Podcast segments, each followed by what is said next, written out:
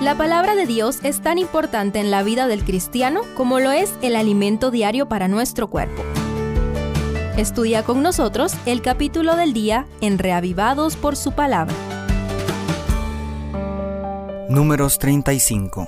Dios anticipa al pueblo por medio de Moisés que los levitas no serían abandonados aunque no recibirían ninguna herencia propia, sí recibirían entre el territorio de las doce tribus algunas ciudades para uso común, de las cuales seis serían también ciudades de refugio.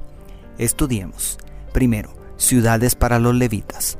El capítulo anterior determinó los límites de la tierra prometida, quienes serían responsables de repartirla entre las tribus y la manera en que deberían hacerlo. Pero el listado de príncipes dejó a un lado a la tribu de Leví, que según el último censo contaba con 23.000 hombres, como vemos en números 26-62. Este capítulo responde a la pregunta, ¿dónde viviría la numerosa tribu que no recibiría ninguna tierra como heredad? Moisés, por cierto, era un levita que no pertenecía al linaje sacerdotal.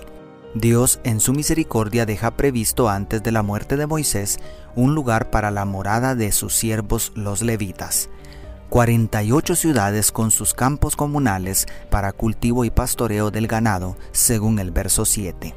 Tomando en cuenta que el censo no incluyó a las mujeres y los niños, significa que más de mil personas tendrían que vivir en cada ciudad en promedio. No era una propiedad exuberante, pero era suficiente para vivir cómodamente y proveer alimento para las familias de los ministros del antiguo pacto. Cada tribu debía conceder una cantidad de ciudades proporcional a la extensión de su territorio. Esto significa también un beneficio para la población en general de la nación. Todos tendrían relativamente cerca a los maestros de la ley de Dios y, además, seis de las ciudades serían ciudades de refugio. Compartir con el prójimo es una bendición, pero compartir con los siervos de Jehová es una bendición doble. Segundo, ciudades de refugio. Desde el verso 6 se estipulan seis ciudades de refugio, pero a partir del verso 9 se da una especie de reglamento sobre estas ciudades. Tres estarían del lado este del Jordán y tres en Canaán, según el verso 14. Su función principal sería brindar refugio a todo acusado de cometer homicidio hasta concederle un juicio justo, según el verso 12. La protección debía brindarse tanto al israelita como al extranjero, según el 15. Si el homicidio fue involuntario, el homicida recibiría protección dentro de la ciudad y podría volver a su casa hasta la muerte del sumo sacerdote. Pero si era encontrado culpable de homicidio intencional, el pariente más cercano del difunto debía vengar la sangre y la pena máxima recibiría el culpable.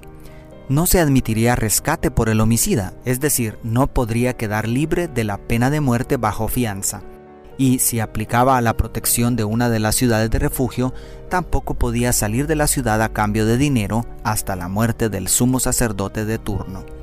Resultan interesantes los últimos dos versículos donde Dios hace un llamado a no contaminar la tierra con sangre. ¿Cuán contaminada está la tierra con tanta sangre inocente que se derrama a diario en nuestros días? Sin embargo, aquellas ciudades de refugio son un símbolo perfecto de Jesucristo y el refugio que ofrece al culpable de cualquier pecado. Si permanecemos en Él, la pena de muerte que merecen nuestras iniquidades no nos alcanzará. El enemigo no podrá destruirnos.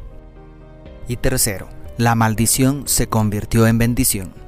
Es admirable cómo la maldición que pronunció Jacob sobre la tribu de Simeón y Leví en Génesis 49, 5 al 7 se cumplió al pie de la letra.